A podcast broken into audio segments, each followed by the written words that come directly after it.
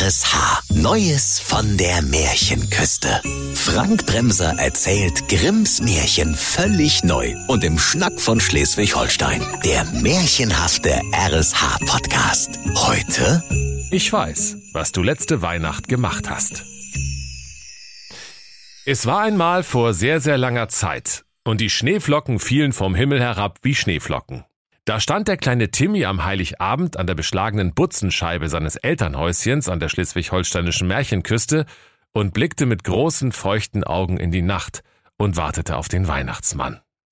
Und der kleine Timmy sprach, Ach, lieber guter Weihnachtsmann, alle in meiner Klasse mobben mich wegen meiner Apfelallergie. Und Weihnachten ist auch kein Spaß für mich, weil du ja immer nur Äpfel, Nüss und Mandelkern bringst. Lass doch die dämlichen Äpfel einfach stecken. Nicht weit entfernt schilten der böse Wolf und der böse Bär miteinander im verschneiten Unterholz und pubertierten um die Wette. Und weil den beiden Rackern der Sinn nach bösen Streichen stand, da sprach der Bär, Kleimi und Mooswolf, bei dir ist es ja so langweilig wie in einem Bärenmoors. Du bist ja voll lame, Alter. Was lauberst du mich voll, du Opfer? Schilmer dein Leben, Alter, gab der böse Wolf gewitzt zurück. In diesem Moment zischte und puffte es am Himmel über der schleswig-holsteinischen Märchenküste und über ihren Köpfen sauste die alte Knusperhexe auf ihrem Hexenbesen so geschwind dahin, wie eine Mutti im Homeoffice, wenn ihre dreijährige Wiebke bei offenem Fenster Schwebebalkenübungen auf dem Fensterbrett im neunten Stock macht. Da sprach der böse Wolf, Ey, Alter, was war das denn? Das war doch die doofe Knusperhexe, die olle Witsch. Neussenstein, sprach da der böse Bär. Die holt sich bestimmt mal wieder ein Kindermenü. Geilomat, Alter, gib mir five, antwortete der böse Wolf, und sie gaben sich fünf, obwohl der schlechte Gag eigentlich nur drei hergegeben hätte. Los, rief da der böse Bär. Die holen wir auf dem Rückweg vom Himmel. Wir haben doch noch das blöde alte Kloßkatapult vom traditionellen Kieler Kloßschießen. Na klar, rief da der Wolf. Das steht bei mir im Keller neben dem Regal mit dem Geißleinkompott. Sogleich stiegen die bösen Taugenichtse in die unterkellerte Wolfshöhle hinab, stärkten sich am Geißleinkompott und trugen das Kloßkatapult, mit dem sie beim traditionellen Kieler Kloßschießen Zwölfter geworden waren, die Treppe hinauf. Mach hin! Die alte Knusperwitsch kommt doch gleich hier wieder vorbeigebreddert. Ja doch, jetzt gehen wir in die Küche und holen eine Schüssel Klöße sprach der böse Wolf und spannte den kräftigen Wurfarm des Katapults, dass die Seile nur so knarzten. Die Klöße, hopp, hopp, herrschte der Wolf den Bären an. Doch der Bär brummelte nur kleinlaut mit der leeren Schüssel in der Pranke vor sich hin, weil er die Klöße auf dem Weg von der Küche zum Katapult versehentlich allesamt aufgegessen hatte. Als der Wolf gewahr wurde, dass sein ebenso großer wie dämlicher Freund die Munition gefressen hatte, da sprach er Alter, so ein Schied mit dem Schiedmann. 200 Puls hab ich bald, du. Ich höre die Knusperhexe schon. Was machen wir denn jetzt? Da griff der böse Bär zu einem Sack, der zufällig in der Nähe herumstand. Auf dem Sack stand geschrieben, Schneewittchenäpfel. Extra giftig, aber bio. Der Bär sprach zum Wolf, Hier, nimm die Äpfel, die tun's auch. Ach, gib her den Sack, sagte der Wolf und packte den gesamten Inhalt auf das Kloßkatapult. Wir schießen mit Schrot, da treffen wir die auf alle Fälle, die alte Knusperschachtel. Da zischte und puffte es erneut am Himmel, und der böse Bär rief, Jetzt! Und der böse Wolf biss mit seinen rasiermesserscharfen Zähnen das Seil vom Kloßkatapult durch. Da sauste der ganze Sack Bio-Schneewittchenäpfel extra giftig in den Himmel über der schleswig-holsteinischen Märchenküste. Und in weiter Ferne war ein Einschlag zu hören und man sah, wie einige Trümmer rauchend zu Boden gingen. Da tanzten die Bösewichte vor Freude, gaben sich fünf mal fünf, also insgesamt 25, und riefen immer wieder Nicer Dicer! Headshot, Alter! Sie freuten sich, wie nur das Böse sich freuen kann, und liefen sogleich los, um den Krater, den die Knusperhexe in die malerische Weihnachtsmärchenlandschaft geschlagen hatte, zu vermessen. Alsbald kamen sie zu dem großen Einschlagtrichter im Boden, aus dem es noch ein wenig rauchte. Doch als sie hineinsahen, da trauten sie ihren Augen nicht. Denn das, liebe Kinder, was hier in den Märchenküstenboden gekratert war wie eine sowjetische Sojuskapsel in die kasachische Steppe, das war nicht die alte Knusperhexe, auf die die ganze Märchenküste gut verzichten konnte, sondern der Weihnachtsmann samt Knecht Ruprecht und dem Schlitten voller Geschenke nebst Äpfel, Nüss und Mandelkern. Auweia, so ein Schied, ey, sprach der böse Wolf. Und das an Heiligabend. Ich glaub, dieses Jahr gibt's keine Geschenke. Der kleine Timmy hatte alles durch das beschlagene Butzenfenster seines Kinderzimmers mit angesehen. Wie sehr hatte der kleine Junge sich gefreut, als der Weihnachtsmann am Himmel erschienen war, und wie groß war sein Entsetzen, als er die Bruchlandung von Santa Airlines mit ansehen musste. Nun lag der kleine Timmy mit weit aufgerissenen Augen im Bett, die Bettdecke mit beiden Händchen fest umklammert und bis unter die Nasenspitze hochgezogen und atmete so schnell wie ein Mops in einem schwarzen Mercedes bei Sonnenschein. Der Wolf und der Bär, die Spitzbuben, standen indessen ratlos am Kraterrand und kickten verlegen Steine in den Trichter. Der Weihnachtsmann war äußerlich ganz unversehrt und seine Haut war rosig wie ein Babypopo. Sein Bart war weiß wie Schnee, sein Mantel rot wie Holsteiner Blutwurst und seine Stiefel schwarz wie Ebenholzgrillkohle vom Amazonas. Wegen des Apfels, der in seinem Munde steckte, sah er fast aus wie ein friedliches Spanferkel. War, warte mal, sagte der Bär. Der sieht doch noch gut aus, der schläft doch bestimmt bloß. Der böse Bär hob einen Ärmel des Weihnachtsmanns an und ließ ihn wieder los, doch der Arm plumpste einfach schlaff herunter. Ja, ich, ich korrigiere, sprach der Bär. Der ist über den Jordan. Äh, wahlweise über die Wuppe. Der ist quasi achtern über die Reling. Jetzt haben wir den Salat. Wenn das rauskommt, was du da wieder angestellt hast, dann schmeißen die dich bestimmt wieder in den Brunnen, Wolf. Das ließ der böse Wolf nicht auf sich sitzen und sagte, Du steckst doch selber knietief mit drin, Alter. Und du weißt ja auch, was der Jäger mit dir macht, wenn er dich. Hör auf! fiel ihm der Bär ängstlich ins Wort und hielt sich seine ungewaschenen Ohren zu. Und da fielen die beiden Spitzbuben auf die Knie und weinten bitterlich. Doch nicht etwa, weil es ihnen leid tat, das Weihnachtsfest ruiniert zu haben, sondern weil sie fürchteten, dieses Mal ganz bestimmt erwischt zu werden. Der Bär schluchzte, wenn das rauskommt, dann kommen wir wo rein, wo wir nie wieder rauskommen. Ach, halt doch deinen Sabbelbär, sagte der listige Wolf. Das kommt nie raus. Ich hab nämlich einen Plan. Mächtig gewaltig, böser Wolf, sprach da der Bär und trocknete seine Tränen mit einem flauschigen Kaninchen, das gerade zufällig vorbeihoppelte. Und der Wolf erklärte, was der Weihnachtsmann kann, das können wir schon lange. Das bisschen Geschenke austeilen machen wir mit links. Das fällt doch überhaupt nicht auf, dass wir dem Weihnachtsmann die Lichterkette ausgepustet haben. Ich nehme die Klamotten vom Decken und ich bin der Weihnachtsmann. Und du schleppst den Sack und machst auf Knecht Ruprecht, alles klar? Da brummte der Bär. Also das kann ich mir nicht alles auf einmal merken. Aber weil er noch wusste, dass sie für ihren Plan Kostüme brauchten, machte er sich gleich ans Werk und zog Knecht Ruprecht sein löchriges Mäntelein aus, während der Wolf sich den roten Pelz vom Weihnachtsmann ausborgte. Wenig später standen die beiden in ihren etwas zu engen Weihnachtskostümen vor der Tür des kleinen schiefen Häuschens des armen Apfeletikettierers Anton Angelwurm in Neumünster Düsterdeich, wo dieser mit seinen übergewichtigen Kindern Hänsel und Brezel lebte. Da wurden sie von der schwungvollen Lebendeinwaage der beiden dicken Geschwister zu Boden gedrückt. So sehr freuten sich Hänsel und Brezel auf die weihnachtlichen Süßigkeiten. Äh, pass auf, Hänsel, zwei Sachen, sprach der Wolf.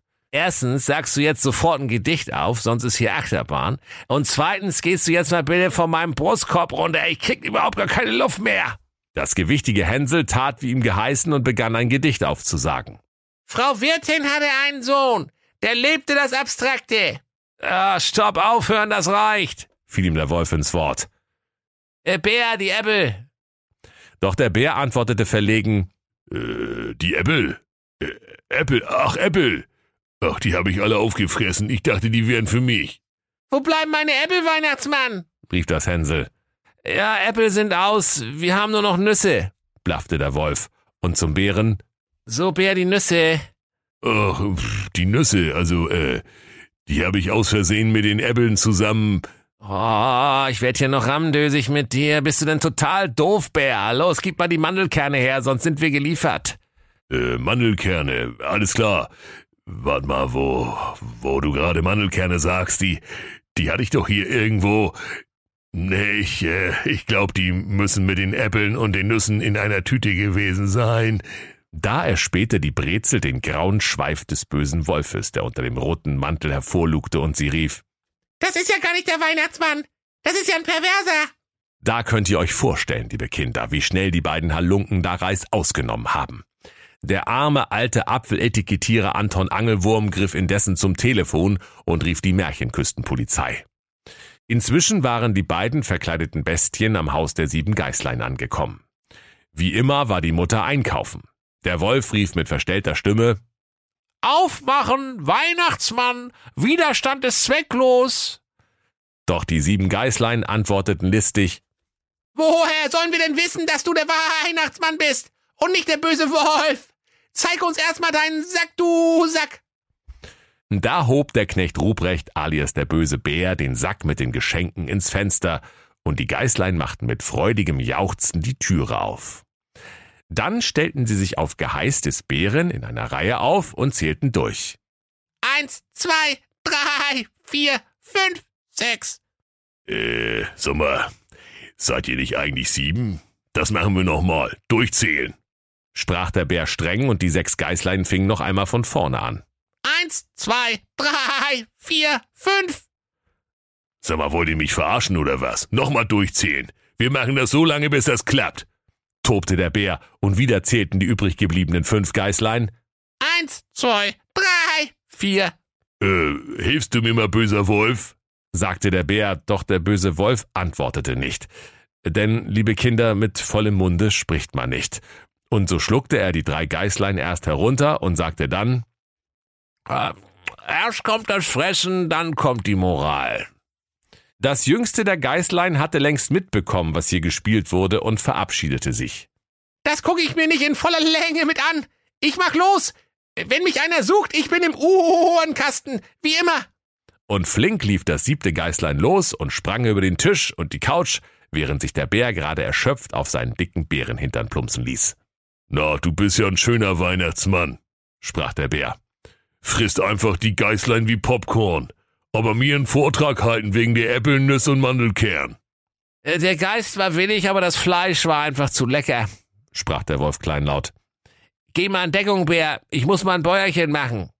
In diesem Moment knallte und blitzte es. Die Tür und alle Fenster flogen gleichzeitig aus dem Rahmen. Rauch und weihnachtlich duftendes Tränengas füllten den Raum, und im nächsten Moment lagen der Wolf und der Bär mit Handschellen gefesselt auf dem Bauch. Mit je einem schwer bewaffneten Beamten des Märchenküsten-Sondereinsatzkommandos im Genick. Jetzt haben wir euch, ihr Schurken. bemerkte Kommissar Axel Milchbart, der den Einsatz leitete. Was habt ihr mit dem Weihnachtsmann gemacht? Und wieso habt ihr seine Klamotten an?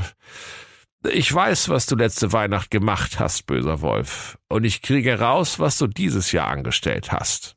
Da mussten die beiden Bösewichte alles gestehen und führten den Kommissar zu der Stelle, wo der Weihnachtsmann in die malerische, verschneite Weihnachtslandschaft eingeschlagen war. Alle Bewohner der Märchenküste kamen herbeigelaufen, und sie holten den Weihnachtsmann aus dem Krater, legten ihn der Länge nach in die gläserne Fleischtheke des Märchenküstenfleischers Fips Fleischer und trugen ihn auf den Marktplatz, um ihn gemeinsam zu beweinen. Da kamen alle Bewohner und alle Tiere der Märchenküste herbei. Frankie der Froschkönig, der gestiefelte Köter, der Pavlovsche Hund, Schmitz und Schrödingers Katze und auch der frühe Vogel, der späte Wurm und die gesamte Palette Märchentiere rauf und runter. Alle liefen andächtig um den Weihnachtsmann herum, der da in der Fleischtheke in seinen geblümten Hawaii-Unterhosen und mit einem Apfel im Mund aufgebahrt lag, um sich für immer von ihm zu verabschieden. Als der kleine Timmy an der Reihe war, rief er traurig und den Tränen nahe, Ach, schade, lieber Weihnachtsmann, das ganze Jahr habe ich auf dich gewartet. Aber weißt du was? Ein Andenken wird man sich ja wohl behalten dürfen, wenn man eh schon die Arschkarte gezogen hat. Und der kleine Timmy griff das vergiftete Schneewittchenäpfelchen und drehte es vorsichtig aus den dritten Zehen des Weihnachtsmannes heraus. Da hielt er das Äpfelchen hoch in die Luft und fragte in die Runde, Merkt eigentlich außer mir noch jemand die Ironie? Das ganze Jahr glotze ich zu dem blöden, beschlagenen Putzenfenster in meinem Kinderzimmer raus und bitte den Weihnachtsmann dieses Jahr mal die Äpfel wegzulassen. Und dann ist das Letzte, was ich von ihm bekomme, ein alberner Apfel. Da schlug der Weihnachtsmann plötzlich die Augen auf, schreckte hoch wie ein Klappmesser, bumste mit seiner Rübe an die Scheibe der Fleischtheke und schlief sofort wieder ein. Als er nach einem Viertelstündchen wieder erwachte, da sprach er, Sag mal, kann ich mal einen Eisbeutel und zwei Aspirin haben? Sag mal, und welcher Idiot hat mich in Unterhosen in eine blöde alte Fleischtheke gelegt? Ihr habt sie doch nicht mehr alle.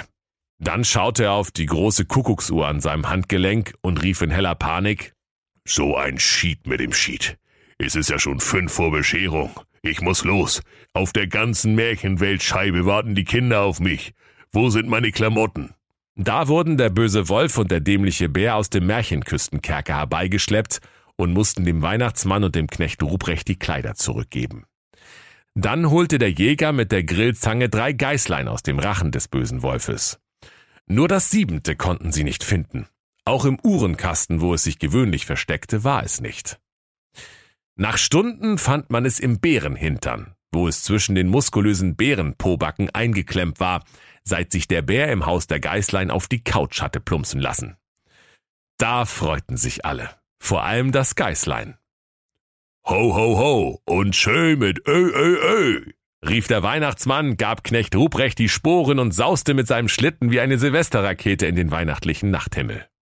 Er schaffte es noch rechtzeitig zu allen Kindern an der Märchenküste, und weil das lange Warten auf den Weihnachtsmann die Freude über sein Erscheinen noch viel größer gemacht hatte, wurde es eins der schönsten Weihnachtsfeste aller Zeiten an der schleswig-holsteinischen Märchenküste. Der Weihnachtsmann brachte dem kleinen Timmy dieses Jahr auch endlich mal keine Äpfel und auch keine Nüsse und Mandelkern, weil der dämliche Bär sowieso alles gefressen hatte. So bekam Timmy zu Weihnachten stattdessen eine Knusperhexe Actionfigur mit magischem Besen und einem Ofen, in den sie genau reinpasste. Und so wurde es auch für den kleinen Timmy das beste Weihnachtsfest aller Zeiten.